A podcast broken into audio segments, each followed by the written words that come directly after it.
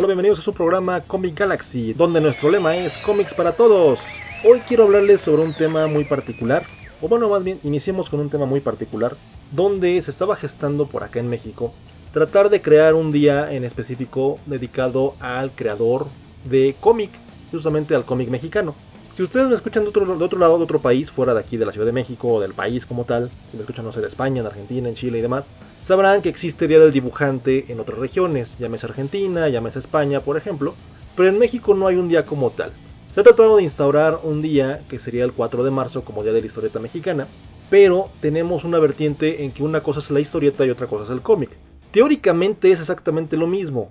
Realmente los que hacemos cómics actualmente estamos herederos de estos grandes maestros que trabajaron anteriormente, pero existe una desconexión entre estos universos. Como digamos, así como existe en el universo Marvel y el universo DC la edad de oro, la edad de bronce, la edad de plata, la edad moderna y demás, también en el cómic mexicano tenemos eso mismo. Muchos de esos creadores que fueron grandes, prolíficos en sus tiempos, muchos ya fallecieron desgraciadamente, digo, trabajaron hace 20, 50, 70 o más años, y no han tenido un gran recibimiento o un gran reconocimiento a nivel actual. O bueno, no actual, sino más bien contemporáneo. En mi caso, cuando trabajaba como organizador de la TNT, de la convención de cómics TNT aquí en la Ciudad de México, se organizó una convención llamada el Salón del Cómic, donde entregamos reconocimientos a grandes creadores por realizar esa tarea. Y también iban bastantes chavos que tenían proyectos nuevos o gente que tenía ya experiencia en el medio, que te querían presentar su nueva obra y demás. Entonces era una forma muy amena en que la gente que se dedica a crear cómics y a crear historias tuviéramos un espacio de esparcimiento donde compartir nuestras ideas y donde la gente pudiera adquirirlas. Así como este evento existen otros tantos dentro del país que medianamente hablando funcionan para que la gente presente sus productos. Pero no hay un gran escaparate como tal. Y cada año, cada generación o cada grupo dice es que vamos a hacer algo para rescatar el cómic nacional. Y esa es la frase más recurrente dentro de esto mismo. Rescatar el cómic al 100%. Pero se le llama rescatar porque anteriormente, cuando el cómic mexicano estaba en su pleno apogeo, llamémosle, no sé, de 1920 hasta 1980, 1990 más o menos, se vendían millones y millones y millones de unidades. Es más, en México se producía más material hablando de cómic y de historieta que propiamente en Estados Unidos o en otros países. Y esos mismos productos se llevaban a otras locaciones. Yo trabajé en algunos cómics en Colombia y la gente de allá me comentaba que conocían los cómics de aquí, por ejemplo. Ellos crecieron leyendo Calimán o personajes como Chanok y ellos no podían creer que yo conocía y era amigo del maestro René del Valle y Ángel Mora, quienes eran los dibujantes propiamente de estas series. Los menciono en pasado porque obviamente ambos ya fallecieron, pero siguen presentes con nosotros aquí dentro del equipo de Comic Galaxy, tanto por su amistad que nos durante, durante muchos años como sus consejos y enseñanzas que tuvimos nosotros. Por eso también los llamamos maestros, porque eran grandes maestros para nosotros, las nuevas generaciones. Con el maestro René incluso trabajamos aquí mismo en Comic Galaxy y se estaban desarrollando historias, además de que también sirvió de inspiración para uno de nuestros personajes dentro de la historia de la máscara del jaguar, ahora llamada Jaguar Force. Pero bueno, el maestro René tenía ese gusanito por seguir creando y haciendo cosas, pero muchos creativos nacionales no lo hacían como no no salieron, digamos, de su zona de confort. Se quedaron con sus glorias pasadas, siguieron haciendo eso y no han vivido esta nueva etapa de estar yendo a las convenciones como tal, de acercarse a los fans, de que el los nuevos chavos conozcan el trabajo que ellos hicieron hace muchísimo tiempo y demás. Uno de los que están ahorita un poquito más vigentes en ese aspecto es el maestro José Luis Durán, quien era el encargado acá en México de dibujar el hombre araña, porque originalmente los cómics extranjeros llegaban aquí por licencia, es decir, que prestaban el nombre y las páginas a una editorial, y esta editorial decidía cómo lo publicaba, si salía en formato semanal, mensual, quincenal y demás, pero cuando la publicación de Spider-Man llegó a la par en Estados Unidos y no había historias, en México se decidió dibujar paneles extra y cosas extra con historias paralelas que eran completamente independientes al producto en Estados Unidos. Ahora sí que se cumplía el hecho de tener la licencia y poderla explotar. Y así como se hizo eso con el hombre araña, se hacía lo mismo con el pájaro loco, con Pato Donald, con Goofy, con Mickey Mouse y demás cosas, ¿no? Como la pequeña Lulu, etcétera, etcétera, etcétera. Muchas de estas historietas que leímos nosotros de niños estaban básicamente hechas por mexicanos con los personajes extranjeros, ya que el mexicano emulaba el estilo extranjero al momento de reproducirlo. Pero bueno, para no hacer el cuento largo, básicamente el mexicano trabajaba para una editorial, la editorial decía que era lo que quería, cómo lo quería, y contrataba justamente a un escritor, a un dibujante, a un entintador, a un colorista, y así sacaban una publicación cada semana literalmente, porque aquí las publicaciones eran semanales, no como en Estados Unidos que son mensuales o en Europa que llevan otro tipo de formato o también en Japón que llevan otro tipo de periodicidad al momento de sacar los recopilados y demás, ¿vale? Aquí salían por semana, pero el autor no era reconocido como tal, el autor era un empleado más dentro de la editorial. Con el paso de los años, cuando llegan por ahí los 90, y eso tiene mucho que ver con la muerte de Superman, empiezan a surgir autores independientes que empiezan a crear sus propias historias porque les llama tanto la atención el cómic de la muerte de Superman y lo que pasa en él que lo quieren replicar como tal. A ver, a ver, a ver, a ver, Wolf, a ver, a ver, a ver. Qué bueno que justo en este preciso momento. A ver, Dominatus, ya te habías tardado. Quedamos en una hora y mira qué hora son. Sí, sí, eso no te preocupes, pero qué bueno que llegué en este preciso momento, porque esto sí me interesa. ¿Era cierto esa historia de que se basaron en la muerte de Superman para empezar a hacer cómics? ¿Sí es cierto eso? En efecto, Dominatus, el cómic fue tan relevante a nivel internacional que cuando llega a México por parte de Editorial Beat, mucha gente que ya dibujaba o que intentaba dibujar quería replicar lo que vio en este producto. Además, claro, de la influencia que había por el manga, que propiamente estaba llegando de este lado en América. Entonces, lo que pasa es que el cómic nacional empezó a tener, digamos, una brecha entre falta de contenido, porque este material que había estaba, pues no tan conectado con las jóvenes, era otro tipo de temáticas lo que había en la historia como tal. Entonces no había una conexión grande entre esto. A raíz de la muerte de Superman salen propuestas, digamos, más jóvenes o más frescas, y mucha gente empieza a querer hacer eso. Pero digamos que la generación que trabajaba en el cómic nacional, en aquel entonces, en la historieta como tal, o cómic que estaba saliendo, eran, por así decirlo, alumnos de los grandes maestros de la historieta. Gente que sabía mucho, pero que a su vez tenían los egos muy altos, porque se querían creer, aunque suene feo, como los artistas internacionales, que sí tienen, digamos, el mismo tipo de credibilidad, por así decirlo, en cuestión de trabajo, pero en proyección y demás, eh, forje de, de, labores y demás, pues no, no, no se comparaban con eso, ¿no? No se podía comparar, por ejemplo, lo que pasa con el cómic mexicano con lo que pasó con Image Comics, porque no, nada que ver. Entonces, mucha de esta gente que se empieza a dedicar a hacer el cómic como tal, el famoso cómic mexicano que empieza a tener este auge, y de manera independiente, es gente que o tiene preparación y no quiere decir a los demás cómo se preparó, o gente que no sabe dónde aprender, ni hacia dónde acercarse, ni qué hacer. Simplemente lo hace porque así se le ocurrió de la noche a la mañana que quiere ser dibujante y se pone a hacer las cosas. No voy a entrar en detalles, pero hay gente que se dedicó muy bien a hacer esto, gente que despegó y que en la actualidad sigue trabajando, gente que pasó sin pena ni gloria. Pero desde ahí se habla justamente de esto, de este cómic mexicano y de cómo rescatarlo, cómo hacer lo que venda y cómo lograr que venda millones como pasaba anteriormente. Cosa que sinceramente no creo que pase. Sin embargo, eso no ha evitado que en México se sigan produciendo historias y que año con año veamos nuevas propuestas, a nuevos autores, gente que va llegando, gente que se va yendo, algunos otros necios que seguimos aquí publicando nuestro material y teniendo cierto contacto con la gente, ya sea por medio de los cursos, por medio de escuelas, por medio de convenciones, etcétera, etcétera, etcétera. Muchos viven incluso de hacer comisiones, las famosas commissions, y de trabajar para otra gente o para que estén subcontratados haciendo publicidad y cosas así. Pero digamos que se ha diversificado el área de la ilustración, no solamente dentro del cómic, sino dentro de más nichos como tal, ¿vale? O sea, eso quiere decir que los dibujantes de ahora son más prolíficos y tienen mayores oportunidades que los de antes. Pues sí y no, porque son más libres Dominatus. Ellos pueden elegir hacia dónde quieren ir y no están apegados a una editorial como tal, y la mayoría pues son freelance básicamente, ¿no? Y se dedican a hacer lo que quieren, como quieren y donde quieren, que es una gran ventaja de esto. Pero bueno, ya sin desviarme tanto del tema, justamente regresando a lo que comentaba al principio, se busca ya tener un día en específico para celebrar el cómic mexicano, a los autores de cómic mexicano y Comic Galaxy va a participar dentro de esas actividades, justamente de la mano de Cryptorama Comics, que es parte de los que están haciendo esta iniciativa para justamente jalar gente y empecemos a hacer actividades a lo largo de pues los del año como tal, ¿no? Para apuntarse a esta fecha, hasta este 4 de marzo. El encargado de Cryptorama Comics, justamente si quieren checarlo ahí su trabajo, se llama Sergio Ríos. Tiene varios títulos ya publicados, entre ellos el título de Rockers, Rockabilly Monsters. Recientemente acaba de lanzar Anfiteatro y uno muy popular, uno que se llama José Luis, Enemigo de lo Sobrenatural. Es un autor latinoamericano, mexicano, publica en español y en inglés y justamente él apuesta mucho por las redes sociales y por sitios en internet para que la gente vea su producto y que a la larga, a raíz de que te gusta, consumas y puedas adquirir sus productos ya impresos. Es una buena estrategia, funciona para empezar a llamar la atención y que la gente te compre directamente tu producto. no necesariamente dentro de una convención, sino que lo puedan pedir a su domicilio o tener un paquete especial o algo por el estilo. Es una buena forma de manejar el marketing justamente para esto. Pero bueno, así como Sergio, otros autores nos vamos a incluir dentro de esto mismo. Y aquí, como les comentaba, Comic Galaxy se va a incluir justamente dentro de esto.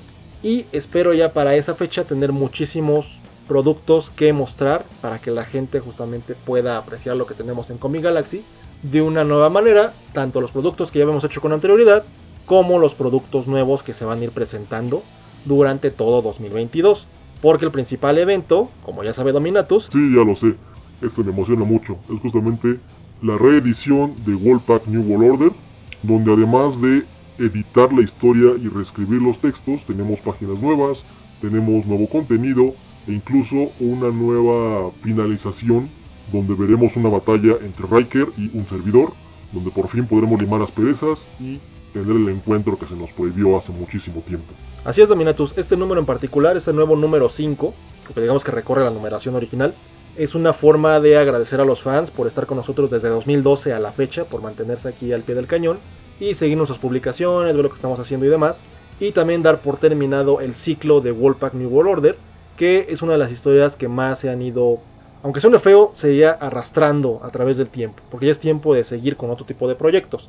Wolfpack sigue creciendo, pero ya esta etapa de New World Order se queda ahí y brincamos a la nueva saga, a lo que viene siendo Quantum, para continuar elaborándola y terminarla hasta donde va esa historia, para ir anclándola con el resto de los productos que van a ir saliendo, porque muchos tienen relación como tal, pero no se han podido desarrollar de una u otra manera. ¿Por qué? Porque ya lo había comentado, porque somos únicamente dos personas trabajando dentro de esto, y para hacer todo lo que tenemos en mente se requeriría un equipo muy grande, como, pero no hay el capital suficiente para hacerlo. Entonces, mejor lento, pero seguro, es la, la mejor opción para trabajar todo esto. Junto con los demás proyectos que van a ir saliendo, no solamente de la, relacionados con Wolfpack. Como el proyecto Reino Omega, ¿cierto? Así es, Dominatus. Reino Omega son estos proyectos que van a salir justamente durante 2022, el cual contará con muchísimo material visual entre pin-ups, sketchbook y demás. Será material adicional que se va a entrelazar con el producto tal cual que es la historia de la Reina Omega. Oye, ¿no te cansas de hacer tanto? ¿No llega un momento en que te fastidias de estar haciendo lo mismo o de ver los mismos personajes una y otra y otra y otra y otra y otra vez? Claro, mi cara no creo que te fastidie, ¿verdad? Porque sé que me adoras, pero, por ejemplo, otros personajes y demás, otras situaciones páginas que no te gusten, tener que colorearlas y estar trabajando sobre ellas y pintar detallitos y un montón de cosas, ¿no te fastidias de eso? Pues sí, realmente que sí, Dominatus. Llega un momento que es tan pesado el trabajo que deja de ser divertido. Se vuelve frustrante como tal.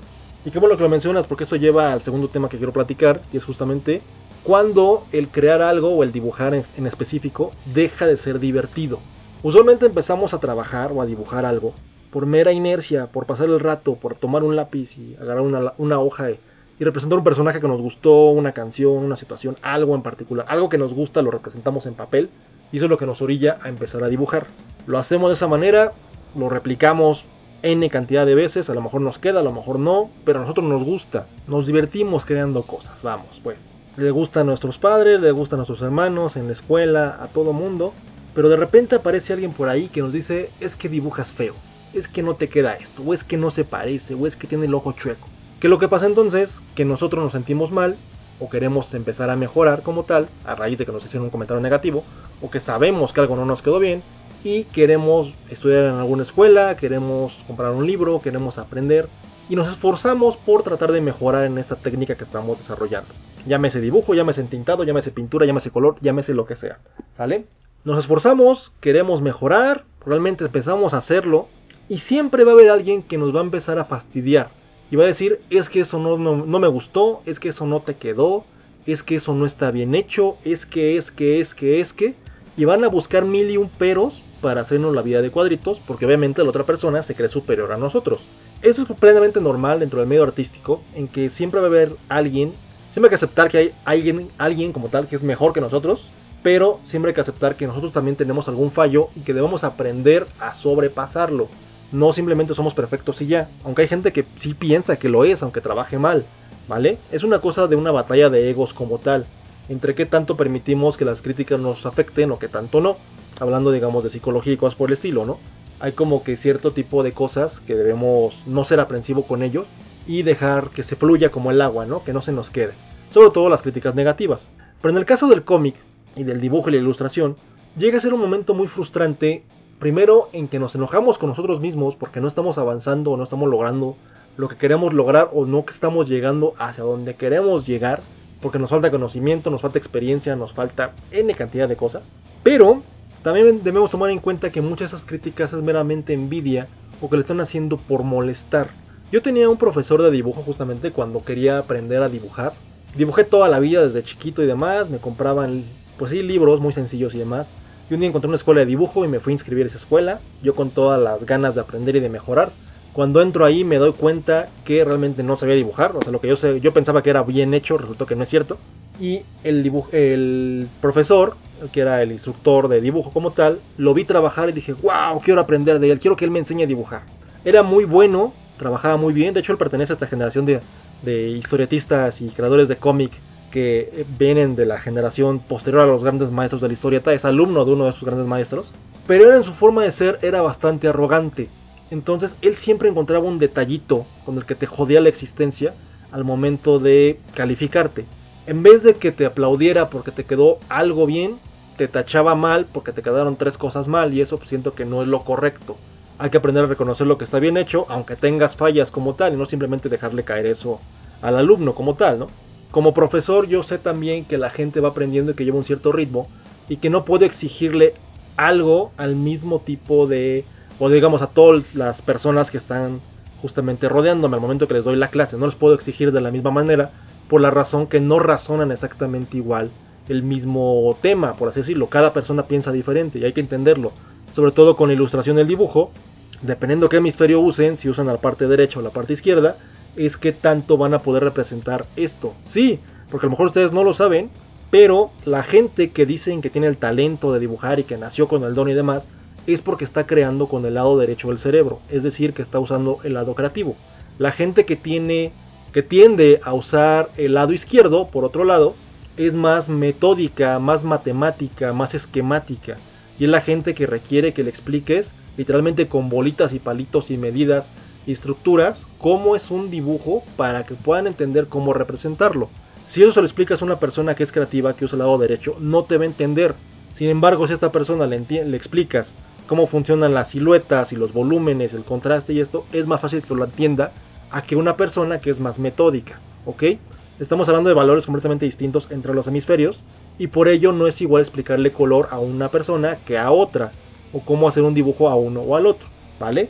Pero bueno, con todo y eso hay que aprender justamente a resaltar las propiedades de algún dibujo o algún detalle que esté bien hecho, porque lo demás lo puedes ir mejorando. Ahora sí que nunca terminas de aprender a dibujar siempre habrá algo que sea nuevo para ti, que puedas mejorar incluso, algo que ya sabes que puedes perfeccionar. Entonces, este profesor que tuve en esta escuela de dibujo, cuando dejaba las prácticas, y yo me acuerdo que le llevaba mis, hojas, que eran hojas doble carta, unas cartulinas, pedía una tarea en particular, se la entregaba, y cuando la revisaba le encontraba un detalle, lo encerraba y me decía, ay, pues le quedó mal la mano, le quedó mal el ojo, o le quedó mal esto, ¿no? Llegaba, lo corregía, se lo volvía a llevar, ah, pues que ya está bien la mano, pero que ahora está mal aquí. Y así como que, pero es el mismo dibujo, ¿por qué este problema no me lo dijiste en la clase pasada? O sea, no lo, no se lo decía, pero sí lo pensé. Y así varias veces ocurrió lo mismo. Básicamente llegó un momento en que entendí que él simplemente se dedicaba a buscar ese tipo de detallitos o aparentemente errores justamente por estar jodiendo y no propiamente por enseñarte a mejorarlo. Llegó un momento que yo me frustré demasiado y pensaba incluso que no era bueno ni trabajando ni dibujando, porque vivía con miedo, al punto que llegué a creer que jamás iba a poder dibujar bien. O sea, su forma de ser de él me apabulló tanto que yo pensé que de esa manera nunca iba a poder dibujar una página de cómic, nunca iba a poder hacer a un personaje completo y mucho menos iba a poder entintar o hacer una figura completa. A ese grado llegó esta frustración y este miedo que me metió en la cabeza porque todo en mi cabeza todo estaba mal. Que las proporciones, que la cabeza, que el cabello, que los dientes, que la nariz, que los dedos, que no sé qué, o sea. Era demasiado perfeccionista su método y a la larga eso nos llegó a influenciar también a los alumnos. A ver, Wolf, entonces, ¿este profesor te inculcó su miedo como tal? Así como yo hago que quiero que toda la gente del Wolfpack haga lo que yo quiero, ¿él hizo lo mismo contigo para que tú quisieras dibujar como él hacía y su método y todo esto? Sí, Dominatus, así fue nos hacía que trabajáramos de una cierta manera que el dibujar ya no era divertido como tal, aunque suena así literalmente, porque para nosotros todo lo que hacíamos estaba mal. no importa la pose que se pusiera, no importa cómo se ocupara el domi, iba a quedar mal en nuestra cabeza. Y tenemos que repetir y repetir y repetir y repetir y nunca quedaba bien porque siempre le encontraba un error. Y eso a la larga, durante muchos años, me llevaron a mí justamente a pensar que no iba a dibujar y por ello me dediqué más a escribir historias y posteriormente a colorear. Escribir, porque ya tenía la experiencia justamente trabajando en editoriales, de manera eh, redactando artículos y demás, como ya saben varios de ustedes que si han escuchado o han visto mis videocursos lo saben, o se han tomado clases conmigo, lo saben. Entonces para mí crear una historia es relativamente sencillo, mientras que para la gente normal no. Colorear fue mi opción porque dije, bueno, si no puedo dibujar, pero sé escribir y quiero meterme a hacer cómics, puedo también aprender a colorear. Entonces me dediqué mucho a desarrollar una técnica de color, cómo aplicarme, cómo hacer cosas, y como ya tenía la parte de la enseñanza del diseño, pues también se me facilitó un poco más manejar los programas, ¿no? Ahora sí que era parte de mi, dentro de mi misma vocación pude encontrar este camino. Pero tenía ese coquito en la cabeza de que no, de que no iba a poder dibujar bien. Eso cambia cuando encuentro a uno de mis maestros de dibujo como tal, Miguel Galindo, que luego lo tenemos por acá, también integrante de Comic Galaxy, donde él me enseña justamente la diferencia entre el cerebro, el hemisferio izquierdo y el hemisferio derecho, cómo puedes mezclarlos al momento de dibujar y cómo puedes llamar a uno o al otro al momento de hacer cierta cosa. Y con él aprendo que muchos de los tabús que había dentro del dibujo como tal son eso, meramente tabús, porque realmente lo que pasa es que no dibujamos mal, sino que no nos saben explicar el cómo hacerlo bien, ¿vale? Que es también parte de lo que he tratado de meter dentro de mis cursos, tener un nuevo método de enseñanza sobre cómo acercar cierto tipo de cosas cierto tipo de ideas para que los alumnos mejoren al momento de crear algo y que no se frustren como yo me frustré en mi debido momento. Ah, ya, y seguramente de ahí sacaste esa frase que tanto te gusta, ¿no? Como decía, eh, déjame recordar. Ah, sí, la diferencia entre un maestro y un aprendiz es que el maestro ha fracasado más veces, ¿cierto? En efecto, Dominatus, esa es la frase que guía justamente mi proceso de dar clases. Si quieres ser maestro, debes fracasar n cantidad de veces para poder mejorar y poder presentar un curso como tal. Y uno nunca deja de aprender, siempre puedes tener algo nuevo que alguien te pueda enseñar. Y también soy consciente de que el conocimiento, a pesar de que lo tengamos directamente en la mano o a un simple clic de distancia, cuando no estamos listos para aprender ese material o aprender ese conocimiento, así no nos expliquen con bolitas y palitos, no nos entrará en la cabeza. Y cuando aprendemos cierto conocimiento y volvemos a ver eso que habíamos leído antes, podemos decir, Eureka, era así bien fácil, no sé por qué no me salía antes, ¿vale? Pero todo eso depende mucho de qué es lo que queremos aprender y cómo lo vamos aprendiendo y sobre todo cómo lo vamos asimilando. Eso tiene que ver con lo que dice mucha gente de que no, es que debes practicar por horas y horas y horas 8 horas, 12 horas, 16 horas diarias durante un año, dos años, 10 años, 3 años, X cantidad de tiempo y solamente así mejorarás. Pero yo creo realmente que no es mejorar por mejorar o a practicar por practicar, sino que simplemente tiene que ver con cómo aprendes un cierto elemento o cómo te enseñan un cierto tipo de, pues sí, enseñanza, ¿no? O conocimiento o tema o lo que sea. Tiene que ver más con eso. Recuerdo mucho en este caso a mi amigo Izumi, saludos Izumi, Creo que no escuchas el podcast, pero ya si lo llegas a escuchar, por acá vienen tus saludos. Él, por ejemplo, dibujaba un montón. Tenía un montón de libretas llenas de sketches. De arriba, abajo, sketch, sketch, sketch. Es la persona que más libretas de sketches he visto que tiene. Y también uno de los que más feo dibujan. ¿Por qué? Porque justamente él hacía por hacer. No entendía lo que estaba haciendo. No analizaba, no estudiaba. Él era los que tomaba un libro en la mano logeaba de página 1 a página 100, lo acababa en 10 minutos y, ah, ya acabé, ya me lo sé. Pero en la práctica pues no lo sabía, ¿no? Y eso de nada funciona al momento de crear algo. Entonces para él pensaba que ya podía dibujar y que ya era capaz de dibujar, pero a nivel profesional no era cierto, o sea, no sabía hacer eso. Obviamente cuando se pone más en serio ya a dibujar y querer aprender a hacer las cosas, se da cuenta que no es tan divertido como él pensó que era, porque debía seguir un proceso más a fondo para estudiar que la luz, que el volumen, que el color, que los cabellos, que la tinta, etcétera, etcétera, etcétera. Al final le fue agarrando más gusto, por ejemplo, el diseño gráfico que propiamente al dibujo. Aunque sigue dibujando y se ha mejorado, se fue por otra vertiente, no directamente a seguir haciendo personajes o ilustraciones como tal, o cómics, ¿no? Que era lo que él quería hacer en un inicio. Y bueno, todo esto sale a colación justamente por la serie nueva de los Amos del Universo, Masters of the Universe Revelation, donde mucha gente se está quejando de que la serie no es del todo madura, que no se parece a la serie original, que porque es diferente, que porque tiene cosas iguales, no sé, miles de temas que vienen por ahí, que es en sí una reinvención de un producto ochentero y un producto para niños, que es presentado de una nueva forma a esta nueva generación de niños que ya tienen más de 40, casi 40, 40 y tantos años, ¿sale? Pero aquí el problema es de que si lo vemos de una manera general, tal como cuando hacemos una ilustración, puede pasar porque está aceptable, tiene bonita animación, tiene bonitos colores, tiene bonitas formas, tiene bonita música, pero a la mera hora cuando lo analizas y le buscas pretextos le vas a encontrar miles.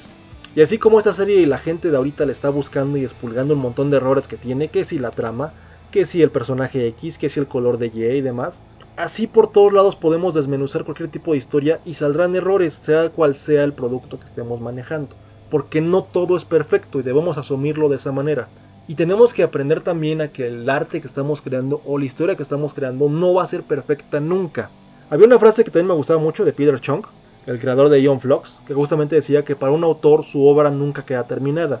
Eso se me quedó mucho, muy grabado en la cabeza, porque es cierto, y yo lo veo justamente, lo vi en el caso de él cuando salió el DVD de, de Ion Flux, de su serie, que era muy famosa en los 90 ahí en, o principios del 2000, no me acuerdo, en MTV salía, y Luego cuando yo la consigo, veo el documental, viene esta frase y demás, y él mismo revisó la transformación a DVD y cómo cambió escenas y lo que ajustó y demás, porque para él esta serie todavía no quedó 100% terminada con la versión que pasó por televisión. Y yo como autor me ha pasado exactamente lo mismo con Wolfpack, de que le sigo mejorando y mejorando y mejorando y mejorando a como yo en mi cabeza pienso que debería ser la historia.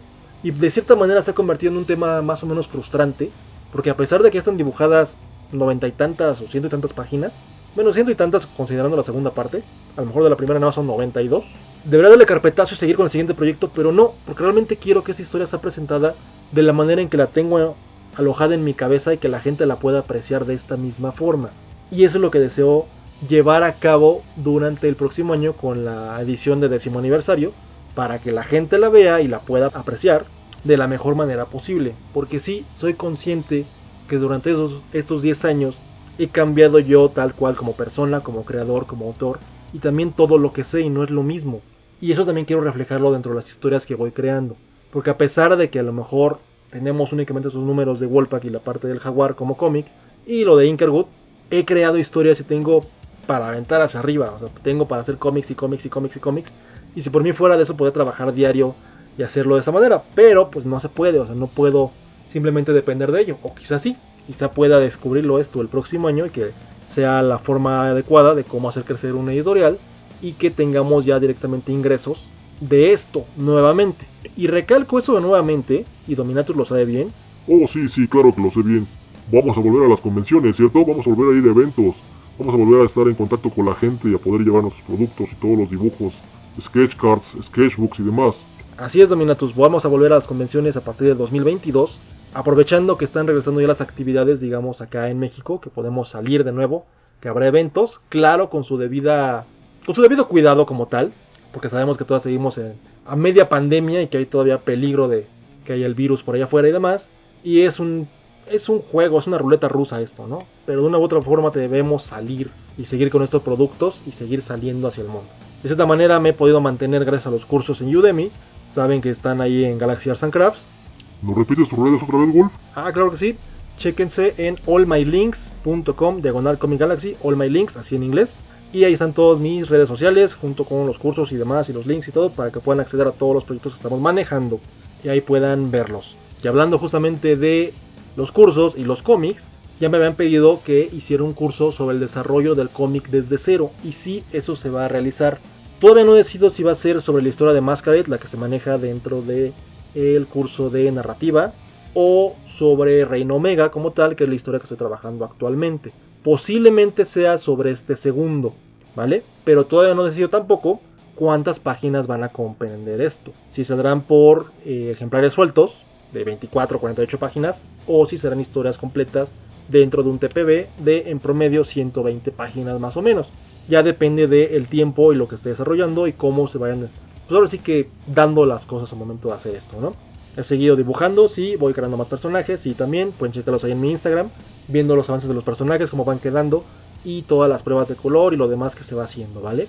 Espero todo el contenido del programa haya sido de su interés, sobre todo la parte del cómic mexicano. Espero próximamente tener aquí en el programa a gente como Sergio Ríos, justamente quien les comentaba, de Cryptorama Comics, o también, por ejemplo, a Francisco Ortega, presidente de la Sociedad Mexicana de Historietistas, para que hable un poco sobre la historia del cómic. Es un tema tan largo que podemos echarnos programas y programas y programas y programas hablando del tema y no estaría mal de vez en cuando invitar a alguno de ellos para que hablen justamente sobre lo que hacían en aquellos momentos. Para mí, también soy miembro de la Sociedad Mexicana de Historietistas, también debo decirlo. Soy de hecho el miembro más joven que hay ahí. Y es muy grato poder platicar con ellos y que me cuenten cómo era que trabajaban en aquel entonces. Para mí es como si estuviera hablando con una persona que me está contando una historia de fantasía, porque es algo que a pesar de que trabajé en editoriales, de revistas de cultura pop, no es lo mismo haber trabajado en el año 2000 para acá, en ese tipo de editoriales, a lo que pasaba hace 20, 30, 40 años o más. Bueno, ni 20, sino más bien 40, 50 años y demás, ¿no? Es algo muy distinto y es otro mundo completamente diferente y me gusta muchísimo cómo cuentan estas historias y la pasión con la que, con la que los cuentan. Espero próximamente poder compartir esto con ustedes, sobre todo si no conocen del, del tema y que puedan escuchar a un creador cómo era que vivía, cómo era que trabajaba en aquel entonces y cómo hacían las cosas diferentes. Porque si algo aprendí del maestro René justamente era a que las cosas se manejan de una forma distinta, pero el creador pues nunca deja de soñar, siempre vive creando y haciendo cosas al menos en su cabeza, ¿vale? Con eso me despido por el momento, Dominatus, ¿algo más que quieras agregar? Oh sí, claro, síguenos en redes sociales, comparten el podcast, nos vemos la próxima semana aquí en su podcast de Comic Galaxy. Sí, gracias Dominatus, gracias, gracias. Bueno, ya como dijo él, nos vemos la próxima semana en el siguiente programa. Si tienen algún tema que quieran que hable o que comentemos por acá, pueden hacernos llegar un comentario y nos vemos en el siguiente programa. Mi nombre es Edgar Wolf y esto es Comic Galaxy.